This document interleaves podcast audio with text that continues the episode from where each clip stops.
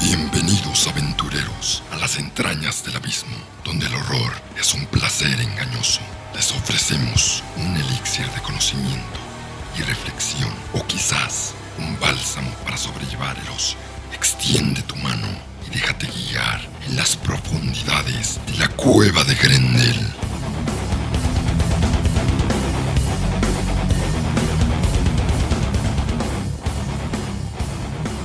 Mucho gusto aventureros, soy Andrés Rodríguez, voz principal de la Cueva de Grendel y venimos con un episodio bastante especial, uno donde vamos a cotorrear, hablar, analizar, reflexionar sobre una, una serie bastante par- particular que se llama Ragnarok. Conmigo aquí está en producción Eliasif. Muy buenas, buenas, ¿qué tal? Ya comimos, ya estamos listos. Sí, no, venimos hablando y hablando y hablando, pero no grabamos nada. y fíjate que todo lo que pudimos, o sea, todo lo que hablamos desde la mañana podría haber sido de que diferentes segmentos de un podcast. Bastante. De estilo de vida, historia de México. Sí, sí, fue, fue muy variado y, y no, no pasó nada. sí, es como. No, yo, y yo veía que lo platicábamos mientras que teníamos los, los micros de que enfrente, y yo como que, qué desperdicio. Sí, con tu clase de fondo. Sí, con la clase de fondo, sí. Este. Que al mismo tiempo, o sea, me quedo pensando, ¿no? Uno de, uno de los temas que hablamos fue de cómo los mexicas, pues no desperdiciaban los cadáveres de sus enemigos, ¿no? Los, los sacrificaban. Nosotros, pues, no, no, no, no, no apreciamos esos, todos esos tópicos que hablamos. Sí, no, lo los, día. desperdiciamos un poco, la verdad.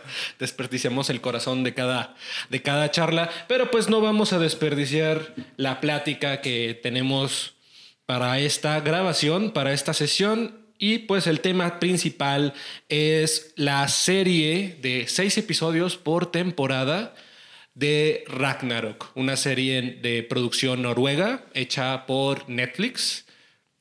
Este, tengo entendido que se estrenó por ahí del 2019. Sí, creo que fue... mm, no, espera, 2019, inicios del 20, si mal no recuerdo, porque fue tiempo pandemia.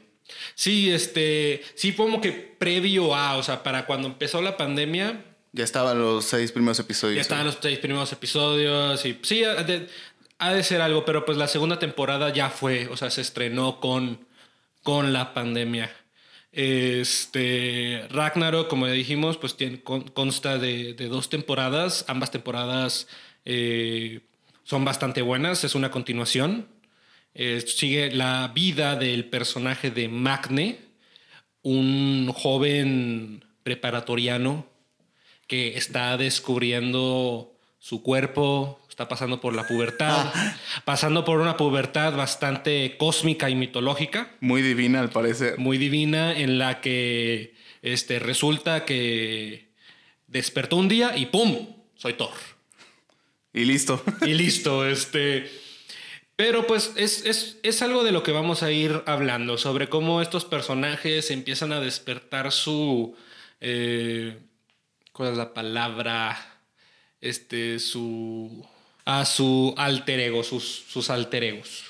Estos, estos adolescentes noruegos o que viven en Noruega, porque incluso hay un personaje que pues es de Medio Oriente, que es, llega a volverse este, Freya, que creo que es una, una idea bastante interesante.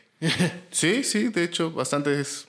Es un cast nutrido, digo, no, Sí. no más, no vas a encontrar como que eh, de todas las razas, pero está nutrido en el, el cast. Sí, no, porque pues estamos hablando de que pues Noruega no es un país este, que, es, que fue visitado por, por, por muchas razas, por muchas culturas, realmente siempre predominó la misma, lo único que sí fue cambiando pues eh, las creencias y pues diferentes estados políticos, porque incluso eh, los nazis este, dieron de portazos a Noruega, pero pues ya eso es, es un tema más histórico. De lo que vamos a estar hablando, pues es de la trama que se desenvuelve en Ragnarok, la historia de este personaje, como ya dije, Magne, que llega a la ciudad de Eda, eh, se llamaba Eda. ¿no? Eda, sí. Eda, y este, descubre con, junto con una compañera de salón que una corporación llamada Jotum, Los Jotun. Jotun, Yugul, no. Yotul. Los Yotul, Yotul. Yotul. Este, que es una empresa que realmente nunca dicen qué exactamente es. No, lo que tengo entendido es como que hacen de todo. Creo que incluso hacen extracción de petróleo y cosas así. Porque se ve como que estas grandes chimeneas que queman todo el rato. Entonces, Sí. Contamina a los perros. Eso sí hacen, pero no, no especifican qué hacen. Sí, y esa es la cosa, o sea, van descubriendo que este, hay desechos tóxicos que están tirando al agua, que el agua de la, del pueblo es bastante tóxica, Sí. que tiene de este, este, bastante, muchos metales pesados, que pues eventualmente eso llegaría a destruir el, el cuerpo humano en su, en su uso. Pues que de hecho se dice en una parte cuando se- está con esta chica Isol, no, no es Isolde. Sí, sí, Isolde. sí, Ujú. que se dice que la mamá de Isolde está muerta. Y, y que. Isolde dice, ¿quién te dice que no la mató el agua de Eda? Sí, porque desarrolla un cáncer, ¿no? Sí. Y este, sí, no, y es que eso, este, lo de esa, contami- esa contaminación por el agua sí puede desarrollar un cáncer. Yo hace poco vi una película que se llama Dark Waters con has Mark Ruffalo y es bastante atemorizante como estas empresas como la de YouTube que se muestra en, en esta ficción, pero hablando desde un punto de verdad, como la esta, esta empresa que inventa el teflón como tal. Sí, o sea, ellos, ellos crean el material del teflón porque dicen, bueno, tenemos esta idea de, de un metal que resbala el agua, un, un material que hace que, que las cosas no se peguen. Eso, pues en tanques estaba muy padre, en anfibios, en, en vehículos anfibios. ¿Cómo usamos ese material para cosas de casa?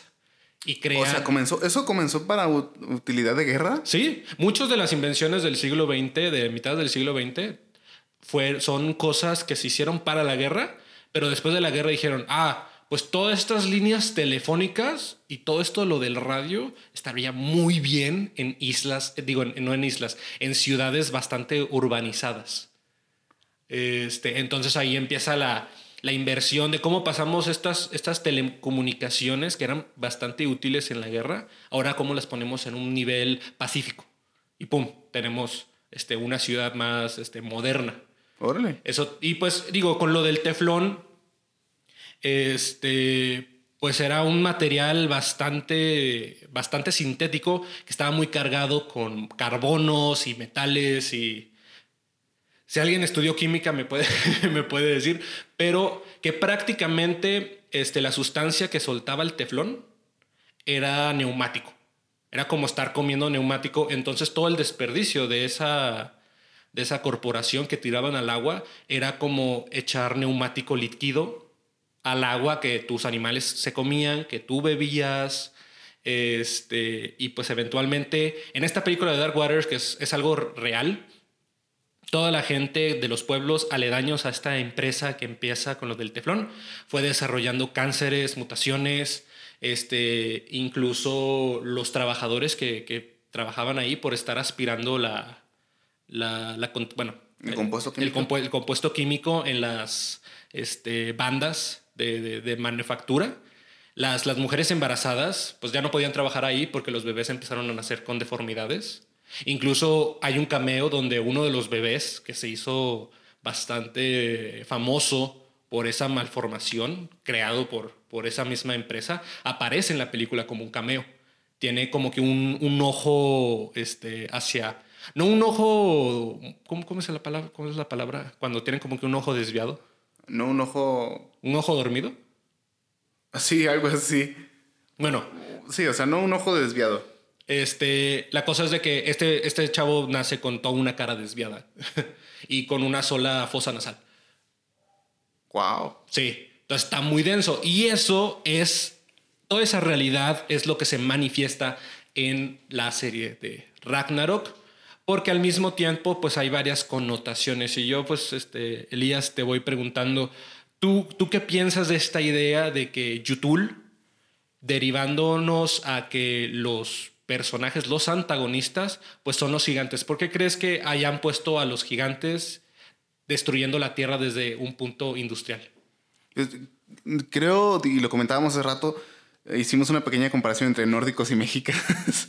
cómo es que los nórdicos siempre vieron como a las fuerzas de la naturaleza como sus dioses, como estas fuerzas incontrolables, pero que siempre les daban como su bondad cada cierto tiempo. Entonces, al ser literalmente los gigantes de hielo sus enemigos naturales de los Aesir, pues destruir a estas eh, representaciones de los elementos para ellos debería ser como que algo muy satisfactorio.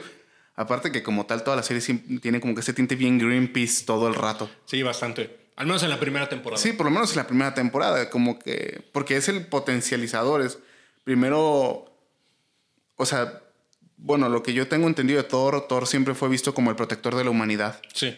Entonces, te plantean esta historia y esta idea de está esta chica que le muestra a todos o quiere mostrarle a todos que esa empresa está dañando a la humanidad, está dañando a la Tierra, entonces se necesita un Thor para que llegue y lo salve o lo rescate o ayude a generar un cambio.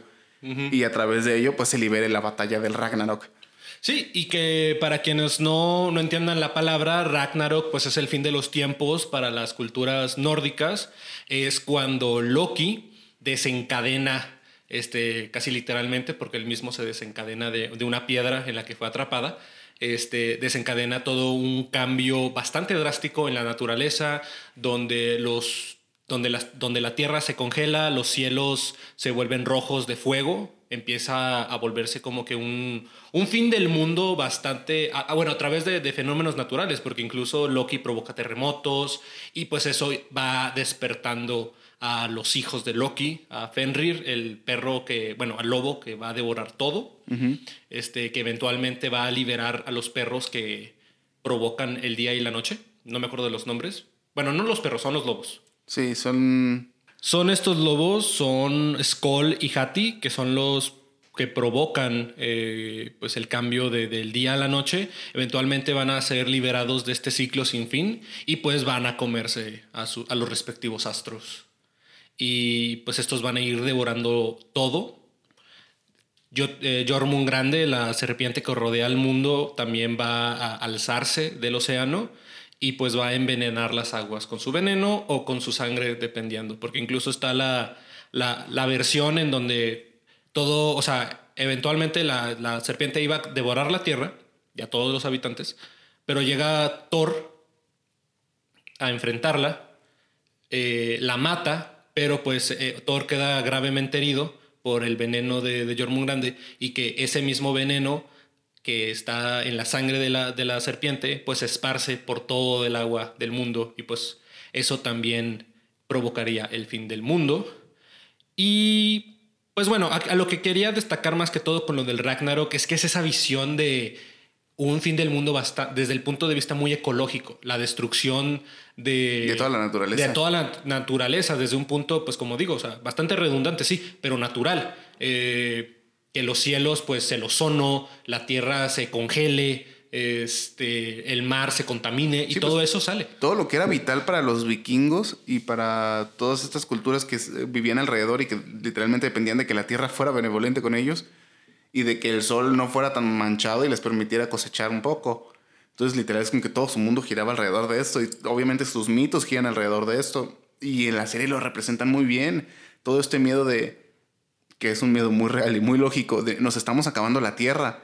O sea, literal, es, la estamos consumiendo, estamos ensuciando nuestros cielos, las aguas son imbebibles como si fuera el veneno de Jormungandr. Y entonces, donde dices, toda la mitología lo concentraron muy bien. O sea, por lo menos todo el Ragnarok es un evento constantemente ocurriendo en la serie todos los días.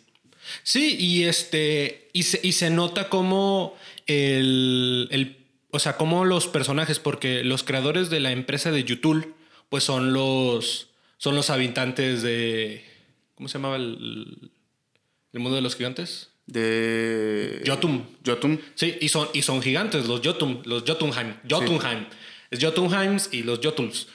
Este. Y pues ellos son los enemigos jurados de los dioses y que ellos empiecen a, destruir la tierra con, sin ganas de nada. O sea, ellos lo ven de que, bueno, o sea, nosotros somos indestructibles, somos relativamente este, inmortales porque pues la, todo el mundo se queda, o sea, todo el mundo desaparece, pero nosotros vamos a, proseguir, vamos a seguir cambiando, vamos a seguir, pues no nos importa que, que, el mundo se deshaga, porque al final de cuentas eso no nos va a afectar, va a afectar a la humanidad, pero como los dioses necesitan de la humanidad, pues los van a proteger y pues yo creo que pues ya se crea este, este choque entre los aesios, entre los este, dioses contra los de Jotunheim.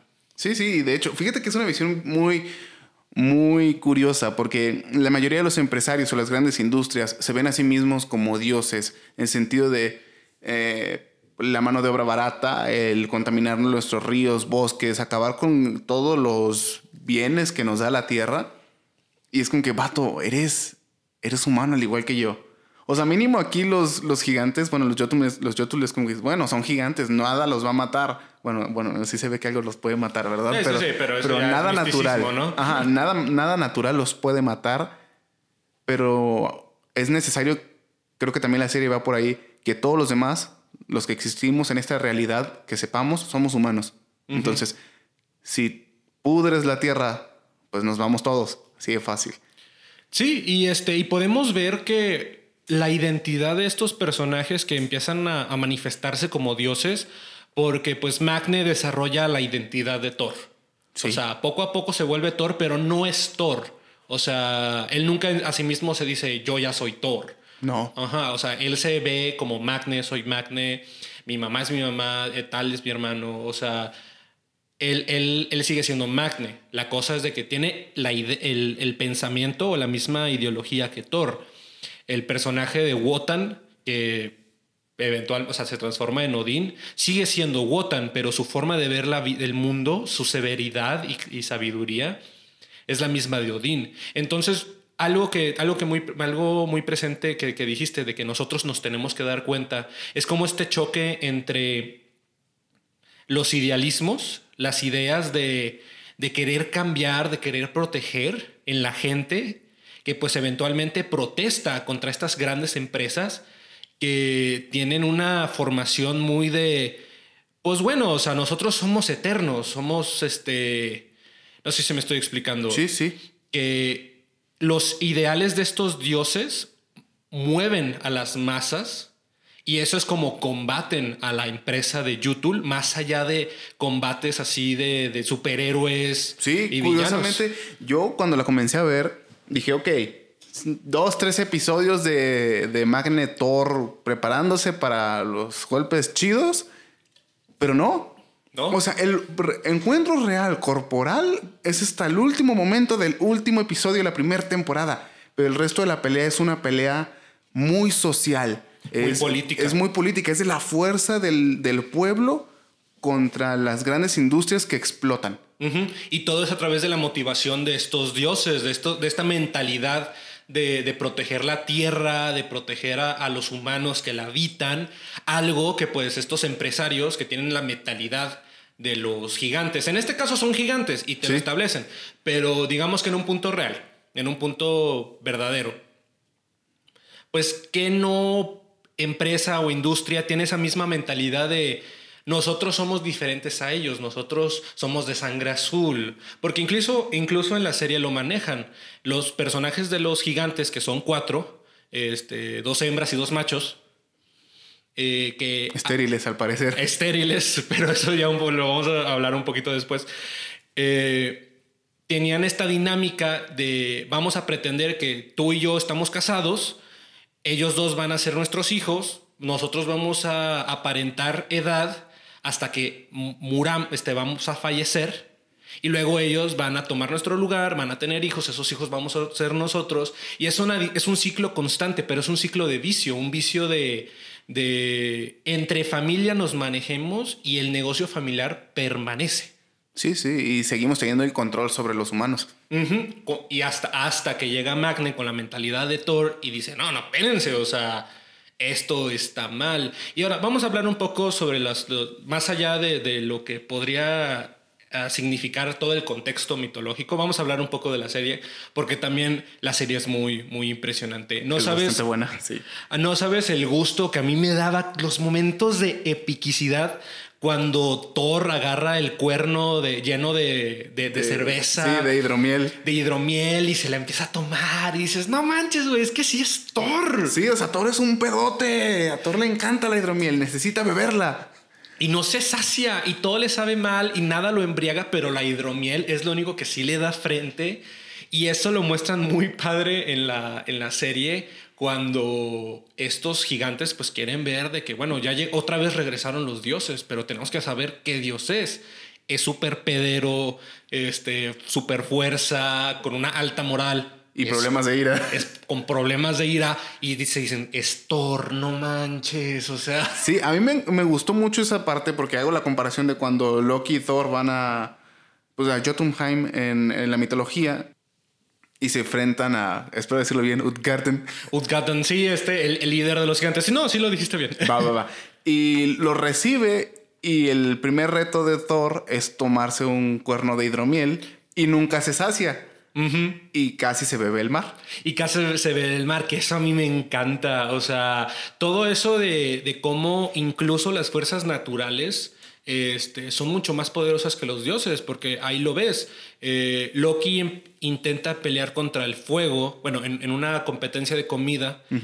Loki pelea contra este gigante que se supone que está comiendo de todo y Loki pues se supone que también puede devorar lo que sea y, y no le gana. Entonces dices, ah, pues que pues no era un gigante, era el fuego y pues el fuego pues no le puedes ganar en cuanto se trata de, de, de destrozar consumir, y sí. de consumir. Y pues eso, o sea, y eso, regresando un poco a lo de Thor, como lo dijiste, este, los, los retos sí aparecen en la serie. Sí, y es como que, o sea, como que los mismos gigantes, o sea, los, en la serie te dicen, los gigantes recuerdan y saben cómo hicieron las cosas antes para comprobar quiénes eran quién. Entonces, ¿cuál es su forma más sencilla de comprobar quién es quién? Vamos a volver a los viejos métodos y si este sobrevive, ya sabemos quién es. Exacto, e incluso a mí me encanta la escena donde hacen unos pulsos que hacen de Ah, que sí. eh, ¿cuál es la palabra? Venciditas. Sí, venciditas. Este con la con la gigante, la que asume ser la, la mamá de los de los gigantes. Y puedes ver que, o sea, puedes ver su, su verdadera identidad, como que es quitarle el velo. Y que, claro, en la, en la historia se supone que, que Thor pelea contra una, una señora en, en- en vencidas y la señora resulta ser la muerte. Pero aquí pues no van a ponerte a la muerte como un personaje, pero pues te van a poner el momento en donde Thor está haciendo vencidas y pues te van a mostrar de que, bueno, o sea, todo, es, todo eso que ves en la mitología lo estamos recreando, pero pues ad hoc a la narrativa de la serie. En este caso, pues ella siendo la, la vieja que derrota a Thor, pero por puras ganas, solo porque Thor se asusta. Sí, o sea, porque cuando ves su representación, o sea, que sí, o sea, como que se quita el velo y que ves su forma original es donde dices, ¿qué? Y como que la doña parte la mesa, o sea. Exacto, o sea, y, y no sabes la epicidad que a mí me, me hubiera encantado, me, me encantaría que la serie dejara de ser tan sutil Sí. y que se fuera de lleno a lo de que él es Thor, porque me encantaría ver a estos personajes usando pues la ropa de, de- de esas representaciones mitológicas, porque cuando Magne va al baño y se ve en el espejo y ve a Thor rodeado en un, en un campo de batalla, con truenos en las espaldas, este, con un, un ropaje guerrero. Su dices, barba pelirroja. Exacto, mamadísimo. Y dices, no manches, güey. Ese es Thor. Ese es Thor, güey. Que la verdad que la, el Thor que van a hacer en God of War 4 está muy chido. O sea, Sí. el Thor mamado, pero pues que está panzón. Sí, porque digo, pues cerveza, ¿no? O sea, no, no hay persona que, aunque haga mucho ejercicio, le pueda bajar esa panza de cerveza. Sí, Eso es no, natural. No, incluso, o sea, un, un nórdico sano y verdaderamente que pudiera equi- equipararse a la identidad de Thor, Tendría ese aspecto. tendría ese aspecto, o sea, increíblemente fuerte, pero pues de buen diente. Sí, claro. Pero sí, o sea, eh, bueno, sé que la serie es sutil y sí, a veces llega a doler porque dices, es que ya. Sí. Porque es muy fácil cómo ser. Incluso a la Freya, Freya, o sea, la Freya viejita. Porque No, no, esa era la... Era La ella- viejita no es Freya. No, no es Freya. Es, Es, es esta. Es un, es un- como un oráculo, no es una diosa tal cual, es como, sí, es como un, oráculo. oráculo. Sí. Eh, incluso ella nunca como que admite ser una persona en específico. O sea, siempre se mantiene todo eso por dentro. O sea, Sí. al igual que, que, bueno, que Loritz es como que ya cuando descubre quién es, es como que, eh, aunque lo sepa, no lo dicen. Sí, incluso Loritz mantiene por mucho tiempo, o sea, su identidad de Loki, este, no, no la saca ni siquiera cuando realmente se vuelve Loki, que es cuando pues come el, el El corazón corazón, del venado. Del venado, este, conecta con su verdadero ser gigante y incluso hasta ese entonces en ningún momento dice, ah, yo soy Loki. O sea, solo dice, ya te creo. O sea, Magne, todo lo que me dijiste sobre los gigantes y eso, ya no creo que estás loco. Pero, ya lo pues, comprobé, sí es cierto. Ya pero- lo comprobé, pero sigo, sigo siendo Loritz. Sin embargo, pues el personaje va presentando un interés bastante eh, consistente en saber más sobre Loki. Sí, eh, creo que el único que ha dicho soy es este Odín. Soy ahí, pues, y, y Magne cuando dice creo que soy Thor. Ajá, pero y es como que dice, "Ah, lo dijo, pero no lo vuelve a decir de nuevo.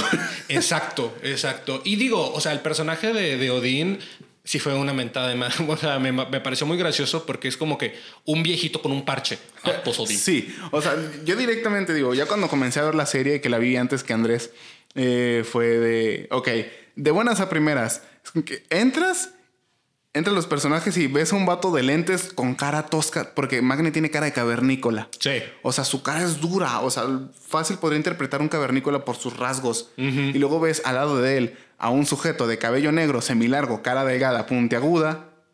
Dices, es Loki. Luego te encuentras con una señora y un señor en silla de ruedas con un parche y dices, no manches, es Odín, por favor. Exacto. Ponme la más complicada. Y sientes que al inicio como que la serie va a ser muy decepcionante cuando lo ves así. Sí.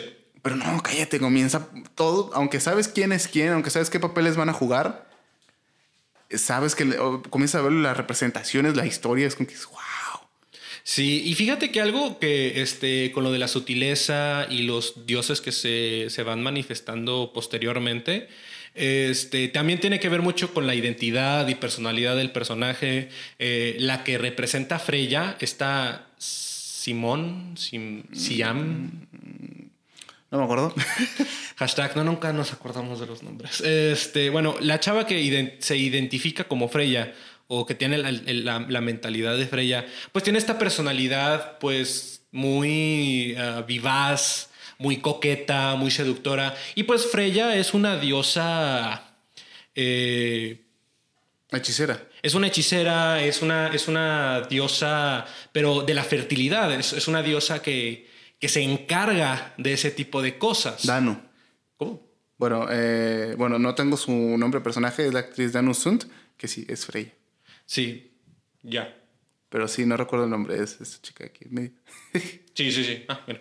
Es que te- estoy seguro que se llamaba Siam o algo así. Sí, algo así. Este. Imán. Imán. Imán. Imán, Imán, sí, sí, Imán. Y y es curioso, o sea, porque también es como que bueno, sus habilidades van muy acorde a su nombre. Ujú. Es curioso. Solo Sí, eso. sí, sí, sí. Pues, o sea, mo- hipnotizar, mover, coquetear, pero lo hace desde un punto bastante místico, muy manipulador, muy maquiavélico. Y eso también te demuestra que, pues, estos dioses les gusta juguetear con la humanidad, porque no solo ella, este, el personaje que eventualmente encarna al dios de la guerra, Tyr, Tyr, Tyr, este, tiene una personalidad de la chingada, tiene unos, o sea, tiene una mentalidad muy testa- testadura, te- te- Testaruda. testaruda, eh, que se da topes contra Thor, pero porque pues Thor es- tiene una moral alta. Sí. Y Tyr pues es más aguerrido, es más guerrero. Y tú nunca lo identificas como Tyr hasta que pierde el brazo, que eso me pareció algo muy chido. Porque dices de que, güey, no manches. O sea, porque yo siempre estaba preguntándome, ¿quién es ese? O sea, ¿qué dios Sí, sí, te le, lo le todo posicionaron? A mí me. Cuando vi la situación de que le corta el maldito brazo. Sí, de un portazo. "Ah, o sea. cállate, estuvo brutal. Pero cuando lo vi en ese punto dije, ¿por qué? ¿Por qué le cortarías el brazo a alguien así? ¿Qué justificación tiene? Y después pensando dije, ah, ok, ya, por eso, gracias, pero me lo podrías haber dicho de otra forma. Sí, no, y es que es, creo que eso es una de las cosas, una de las cosas contraproducentes de la, de la serie.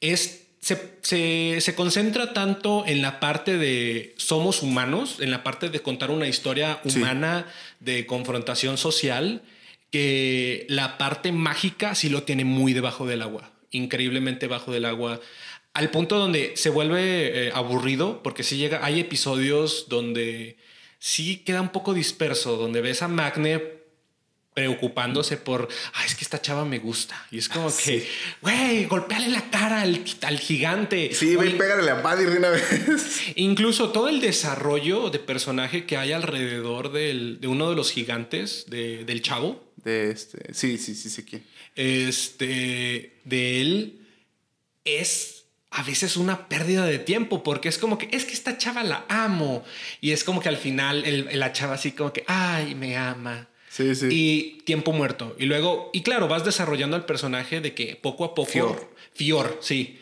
El personaje de Fior poco a poco se va dando cuenta que lo humano es tan intrascendente que él sabe que se va a aburrir de ella eventualmente, sabe que ella eh, va a ser un, un soplo de vida y que pues él va a perdurar. Entonces la aleja, claro que le duele al personaje y se va concentrando en otras cosas, pero como dije, hay momentos donde los ves teniendo una, una relación y dices, ay, qué bonito, pero pues yo quiero ver a ese güey como que cortándole la cabeza a un dios o algo así, ¿no? sí, sí, y que luego te das cuenta de lo siguiente que va a pasar es que él es el primer personaje que rompe todo a la paz dentro de la serie, o sea, él literal es, se olvida de todas estas sutilezas y dices, no, a la goma, somos lo que somos y vamos a comportarnos como lo que somos. Sí, sí, sí. Y ya empieza como que la parte más apocalíptica, se empieza, todo esto se siente, toda la serie, las dos primeras temporadas, este, se supone que la tercera todavía no está Ah, confirmada. Espero que sí la confirme. Pero que, o sea, como la segunda temporada sí tuvo buen rating y no estuvo tan cara, porque incluso yo creo que la serie es bastante barata. Sí, pues es que no cambia nunca de... De sets, como que solo... La segunda temporada sí le metieron más dinero porque la escuela es más grande, o sea, no solo es un pasillo, la primera temporada literal, era un pasillo. El comedor, creo que es un salón, el comedor donde se encuentran todos y ya, o sea, ahí mismo les dicen, ah, se murió su compañera y ahí mismo ocurre casi la mayoría de todo el drama. Sí, no, y, solo gracias a que les dieron permiso de grabar en el resto de la ciudad, porque si no, solo tendrían de que un comedor. sí, sí, la verdad. Pero ya la segunda temporada pues tiene más, más dinero y como dije, estas dos temporadas se siente más como un como si estuvieras de que teniendo una, una partida de ajedrez, pero literal solo estás acomodando las piezas. O sea, son de que horas y horas de acomodar las piezas, que te la pasas muy padre acomodando las piezas, pero todavía no es que estás... Todavía, no, todavía, no, atacas. Ajá, todavía no es el Ragnarok tal cual, solo estás posicionando todo. Porque incluso el, el, último episodio se posiciona la pieza, creo que más fundamental o más directa de lo que viene siendo el Ragnarok, que es la serpiente. Tú, y quiero que preguntarte esto, ¿tú qué, cuando Loritz dice, creo que tengo una lombriz en el estómago, ¿qué pensaste? No, cállate, yo en ese momento dije, vato, si eres Loki.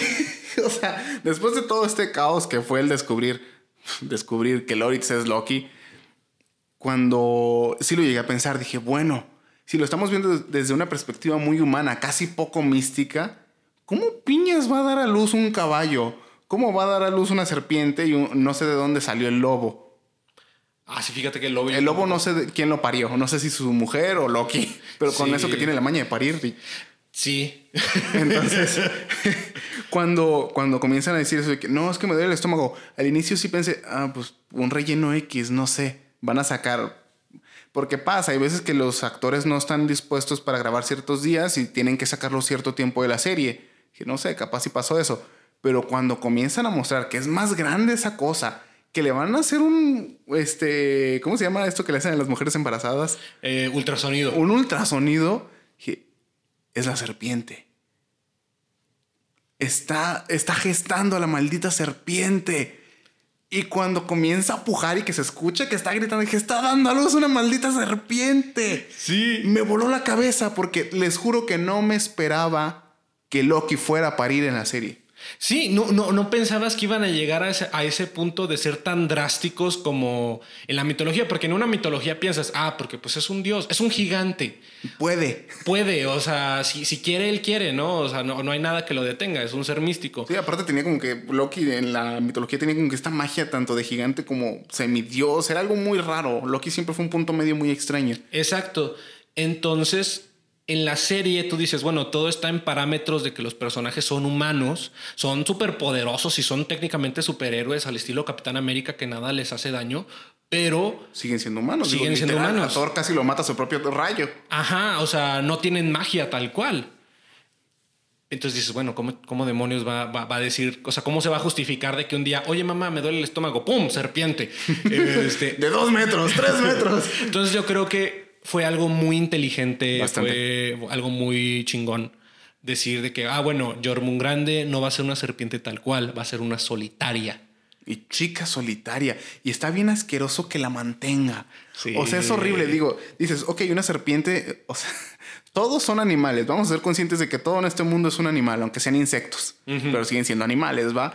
Pero de una serpiente a una solitaria, estás hablando de que uno literal es un bicho que vive de ti y súper carroñero.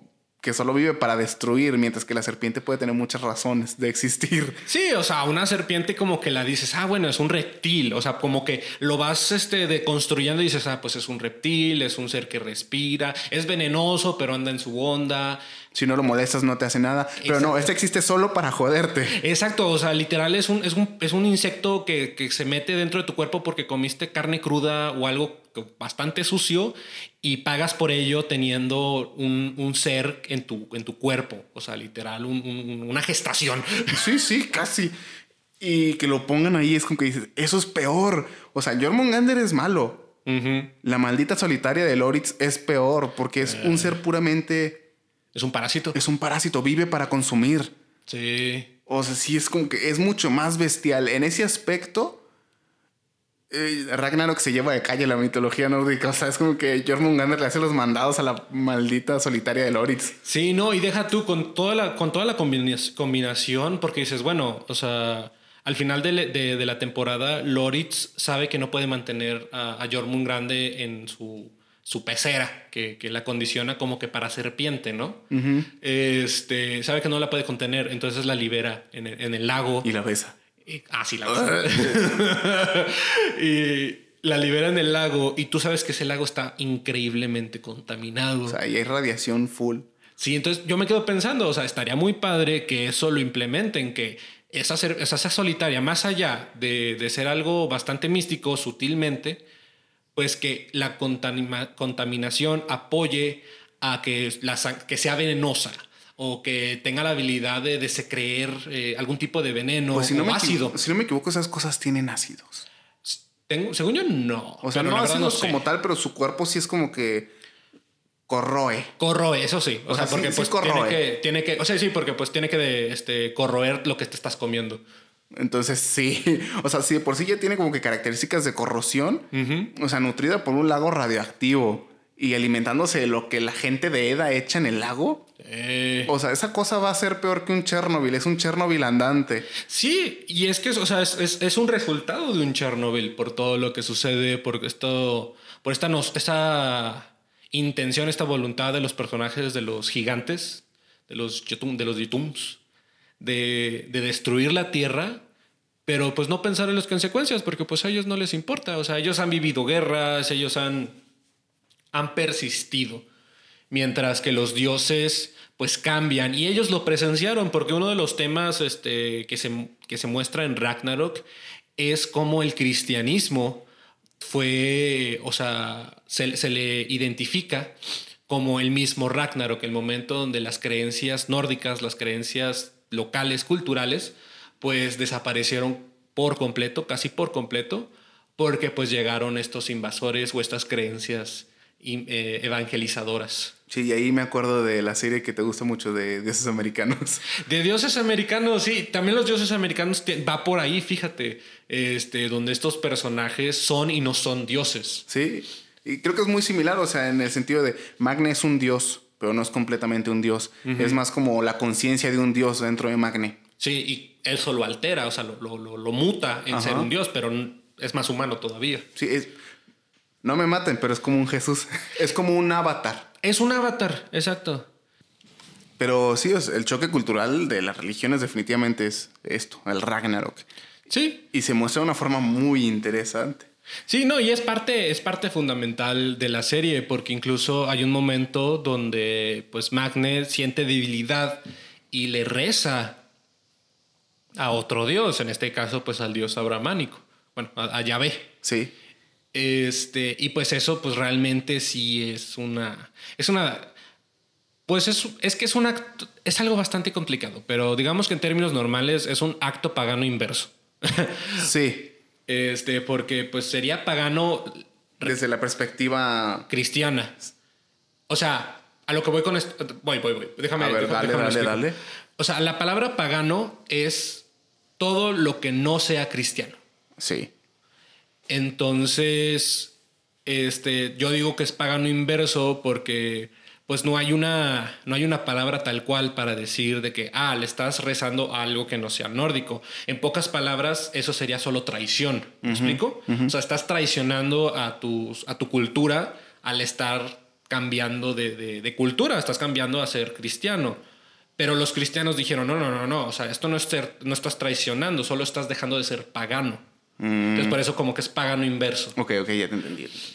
Pero bueno, entonces, desde la perspectiva de estos, este, de los nórdicos, Magne trai- se traiciona a sí mismo porque pues es Thor Sí, o sea, ¿te imaginas rezándole. a Thor rezándole a Yahvé? Es como que dice, "Pues".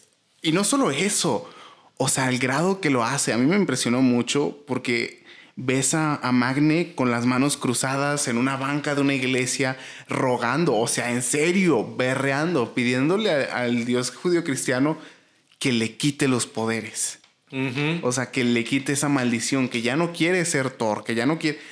O sea, está abandonando completamente toda la identidad nórdica, todo su ser como tal, para volverse un humano.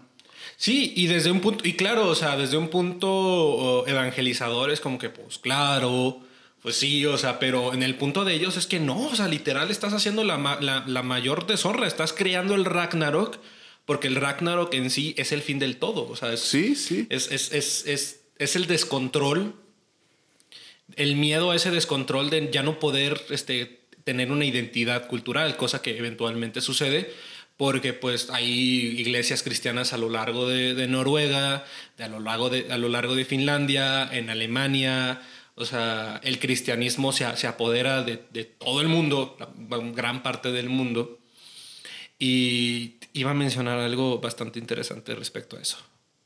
¿Tú querías, tú querías decir algo? Sí, sí, sí. Bueno, a mí me, me parece muy interesante el hecho de, de que la serie acentúa muy bien que a partir de esta traición ya no hay vuelta atrás. Sí. O sea, al momento en el que Magne, o sea, Magne con su último rasgo de poder revienta los cristales de la iglesia en su Berrinche. en su ber- no, fuera de su berrinche, en su dolor, Sí. en su frustración, en su odio hacia sí mismo, en su odio hacia Thor, revienta los cristales de la iglesia, los Jotun lo ven y saben que está pasando algo, porque no lo ignoran, saben que ese rayo, saben que desde que llegó Magni hay más rayos. Sí. Entonces, saben que esa tormenta no es natural. Saben que el dios está enojado, saben que el dios está congojado y cuando pasa eso en ese lugar es donde la historia se divide, es donde Loritz ya no es el hermano de Magne. Sí, no, incluso, o sea, y él empieza a tener como que una identidad más, este, más de gigante y pues empieza a revelar sus verdaderos colores de ser, este, un personaje que va y viene, va y viene, porque incluso Odín lo dice, este, tú Está en tu naturaleza. está en tu naturaleza ser este, un traidor, porque pues no tienes una identidad tal cual. Eres Dios, o sea, se te considera como una, una deidad, pero al mismo tiempo eres un gigante. Entonces siempre ha sido este choque. Y, es, y esto también se ve en la mitología griega, donde dioses y, giga- y titanes, en este Sí. caso titanes, pues tenían que convivir, porque había titanes que permanecieron después de la titanomaquia, como lo puede ser Helios, y Atlas. Y aún así los odian. Y aún así como quiera tienen choque, o sea, ellos no están ahí como que, bueno, o sea, es que este es mi jale porque si no la tierra se cae. Sí, o sea, bueno, ya ni modo, ¿qué hacemos? Ajá, si no todo el mundo se detiene, o sea, pero ahora los que gobiernan son estos dioses. En el caso de los nórdicos, pues es más o menos lo mismo, tienen que convivir porque si se, si se desata la guerra, pues sucede el Ragnarok, que esa es la otra. Es la guerra de las guerras, el- la guerra que va a acabar todas las guerras, casi casi. Y lo que quería mencionar es, a mí me parece algo muy interesante, cómo los de Jotun, o sea, los gigantes, esta, esta familia, a ellos no les importa ir a una iglesia católica, a una, a una, igle- a una iglesia cristiana. No, porque, Para ellos es pura parna- parafernalia. porque ellos mismos se consideran dioses. Ajá. Entonces es como que como ellos no ven a los dioses, a los Aesir como seres a respetar, es como que yo, básicamente ellos creen en sí mismos, Sí. en su poder, en su fuerza, entonces el resto es como que no es nada. Y aplican a lo que les conviene, porque pues a ellos les convenía que el cristianismo fuera erradicando las, las creencias de los dioses a los guerreros que pues podrían haberse o- eh, anta- que los hubieran antagonizado al ser ellos pues la representación de los males en la cultura de ellos, pero Sí, claro, les convenía completamente la llegada del cristianismo a la zona. exacto. De hecho, en una foto, hay una, me estoy acordando, hay una foto dentro de la serie, ya ves que este Vidar les, le enseña el álbum a, a Loritz. Ujú. Y hay fotos donde se ven como los típicos eh, que llegaron de Europa a Estados Unidos que traían eh, el cristianismo, Ya con peregrinos. como típicos peregrinos. Sí. O sea, entonces no dudo que uno de ellos, que en algún punto hayan sido como peregrinos o preachers, o sea, Sí, que que hubieran, lo hubieran provocado ellos mismos. Sí. En- Pero bueno, ya esta serie se, se vuelve, este, es muy consistente, es muy concisa, muy cohesiva, vas entendiendo lo que va sucediendo, como ya dijimos, es bastante sutil y tiene mucho potencial. Fíjate que yo pensé que era una novela o algo por el estilo, pero no, es una producción meramente original de ellos, de, de Netflix Noruega. Sí, y está muy, muy bien hecho. Bueno, parte también de lo que me gusta mucho es que antes de que inicie cada capítulo te dan como una breve introducción Sí. de lo que puede llegar a pasar. Por ejemplo, te presentan qué es el Mjolnir, qué es Thor, qué es el Ragnarok, qué es, Lo- qué es Loki y los otros dioses. O sea, te van Sí. dando como que pistas de lo que va el episodio y está muy bien producida. Es un muy buen trabajo. La verdad es que desde la vista cinematográfica, sus, sus encuadres son muy bellos. Eda, cállate, no sé si Eda sea de verdad o no, no, sé si se llame así la ciudad, pero qué buenas vistas tiene. Sí, o sea, la verdad te hace querer ir, a, ir, ir al, al lugar, o sea, te, te- te hace, te llama la atención ir a, ir a Noruega y ver los paisajes, los landscapes, que es que donde pues todos estos seres, donde todos estos eh, seres alguna vez pues dominaron o donde esta cultura pues se fue desarrollando, que es algo muy bonito porque realmente este, todo lo que ves de, la, de las ciudades o de lo que se cree de estos pueblos noruegos es bastante cierto. Hay ciudades que son increíblemente grandes como lo puede ser Oslo o las capitales, o sea, siempre hay centros urbanos, pero eso lo de una ciudad en medio del bosque y que realmente fuese, sea una ciudad, que no sea un pueblo abandonado por Dios o los dioses, jaja.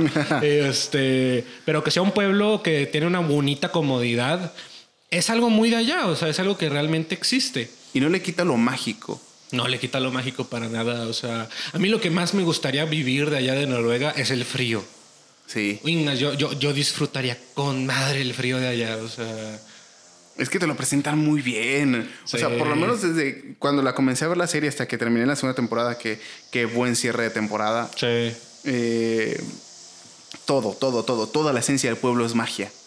Y el frío, las montañas, los glaciares, todo eso se siente mucho más mágico. Es como que envuelves al mundo en un, a toda la ciudad en un círculo de hielo. Sí. Y, y eh, todo es eterno en esa cosa. Y está muy, muy bien ejecutado. Sí, y mira, para quienes sean Team Calor, tengan, tengan en cuenta esto. A lo largo de la serie te empiezan a presentar que el verano, el verano eterno, es malo. O sea, porque, digo, lo, lo presenta como la- el calentamiento global que está destruyendo los, glas- los glaciares que hay en, en Noruega, los puntos fríos que hay en Noruega, que pues, eh, pues eh, evidentemente eso va a afectar totalmente al equilibrio natural. Pero me da mucha risa como dicen de que estamos a 23 grados, el calor más cabrón que, has, que, ha, que ha vivido la ciudad de Eda. Y es como que 23 grados, está- eso está bien perro, o sea, eso estaría bien padre. Yo a esos ya me ando poniendo un suétercito todavía porque Está, este, hay brisa y sí, todo. está frescón. Este, pero sí, no, Ragnarok es una gran serie. Hay muchas buenas series en, en la cueva de Grendel. Digo, en la cueva de Grendel. Pues Eh, también. En la serie, sí, vamos, ahí va. Quién sabe, tal vez vaya a suceder. Este. Pero en Netflix hay muy buenas series que queremos ir presentando aquí en la cueva de Grendel. Eh, te recomiendo mucho, así como recomendación aquí en, en plena producción, Misa de Medianoche. Tienes tarea, tienes que checarla. Misa de medianoche, ok. Sí, este tiene que ver mucho con lo que hablamos antes de- de- del podcast. Ok, ok. Este, todo lo de todo lo de mi clase y la religión, bla bla bla. Ajá, bla. sí. Pero bueno, Ragnarok sí es una, una obra maestra, una obra, una obra maestra pensada con, con cabeza fría, pero puños bastante calientes. Sí, Porque es muy sutil, pero da de golpes. sí. eh, digo, si volviéramos a repetir lo de. Es que su acción es una acción muy diferente. No es la acción de Hollywood, definitivamente. Es una acción dura, rápida, que te deja con ganas de más. Porque es tan rápida que apenas si sientes la acción severa. Porque la acción se produce de muchas formas. El hecho de que Magna y Saxa tuvieran sexo es, un hecho, es una situación muy. Saxa es esta, la, Sí, la, gigante. la gigante. Es un hecho muy caótico. Es el pleno caos en ese momento. Sí. Que tal vez tú esperarías, ah, la va a agarrar a golpes y la va a matar. No. Pero aún así hubo un enfrentamiento.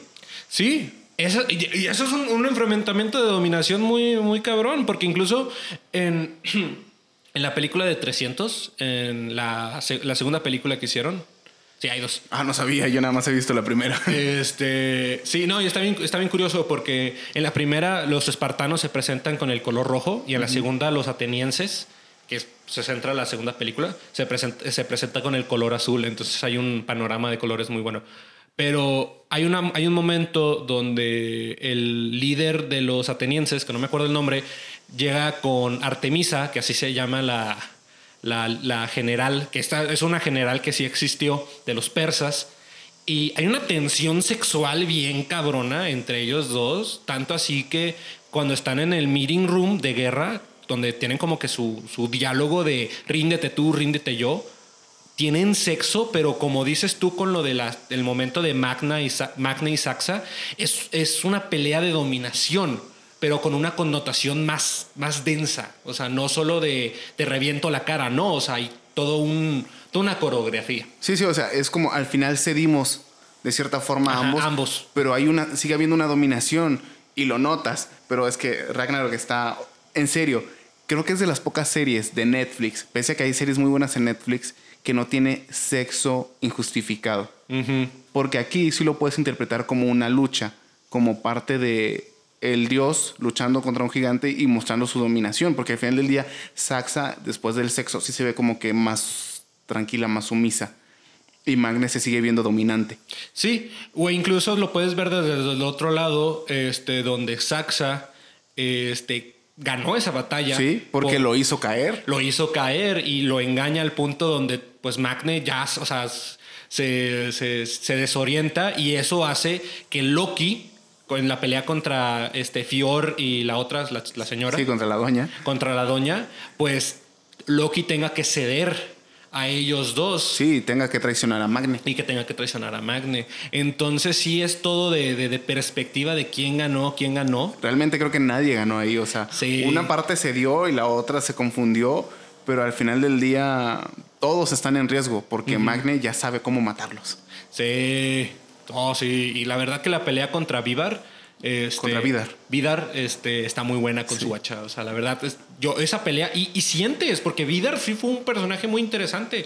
Este, el único gigante que podía procrear y que realmente tenía esa doble faceta de decir: No, es que Loki solo lo, a Loritz solo lo quiero para carne de cañón, para, para atraer a Magne y matarlos a los dos.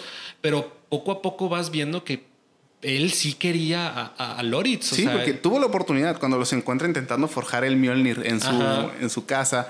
O sea, ahí fácil pudo haber matado a Loritz. Ajá, a los dos. A los dos, fácil. O sea, tal vez a Magne no tanto, pero a Loritz, como literal es nuevo en esto, mm, tal vez no se podría haber defendido muy bien. Pero no lo hizo. Solo lo corrió. Solo fue que vete. Sí.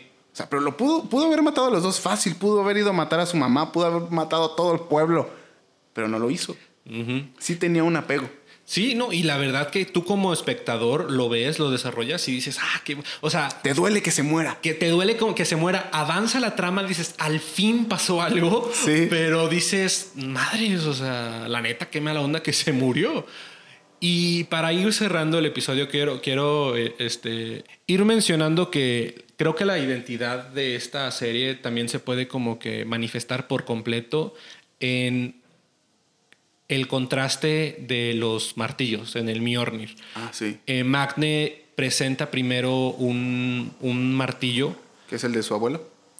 Bueno, ese, que a mí, me, a mí me hubiera encantado que ese hubiera si- si- seguido el, eh, siendo el martillo, porque cuando lo lanza y como que ese martillo de, de- de constructor tenía una presencia de que si te dan un, un martillazo te explota la cabeza. Sí, sí, no, y aparte la escena está en la que cuando se ve volando el martillo y que justo cuando pega en el horizonte cae un rayo, Sí. ahí fue cuando dijiste, ese va a ser el Mjolnir, pero no. No lo es, pero luego Magne presenta como que un Mjolnir este, más eh, producido, o sea, como que más estético, muy parecido a lo que todos tenemos en Muy cuenta. parecido al de Marvel, vamos a ma- muy de Marvel, o sea, que incluso el, el- el herrero le dice, sí, hasta le puse como que diseñito, sí, cosas por el estilo, pero no funciona ese martillo, lo tiene de adorno. Y luego el verdadero Mjolnir tiene toda la esencia de la serie, bastante austero. Sí. Es un, es un martillo, de- literal, es, es fierro fundido. Sí, y forjado por un, Forjado, que un, eso un también me- elfo oscuro. Eso me, me mató de risa, güey. O sea, dice. Es como que, que- que está el, el- el enfermero, ¿no? En la, en la- en la- en casa, de, en el asilo, Sí, la casa de retiro. en la casa de retiro. Y, Odín, de que eres pequeño, pero tienes un corazón gigantesco. Eres un gran elfo. y, el, y el enano, ¿qué me diste? Ok. pero es bien lindo. o Sí, sea. o sea, me encanta cómo incluso aunque él no, o sea, él no, no estoy seguro si esta chica Iman lo, lo encanta o no.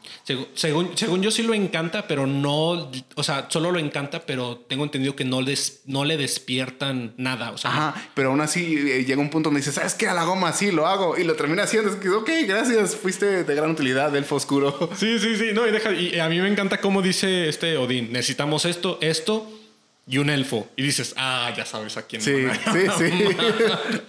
Este, sí, no.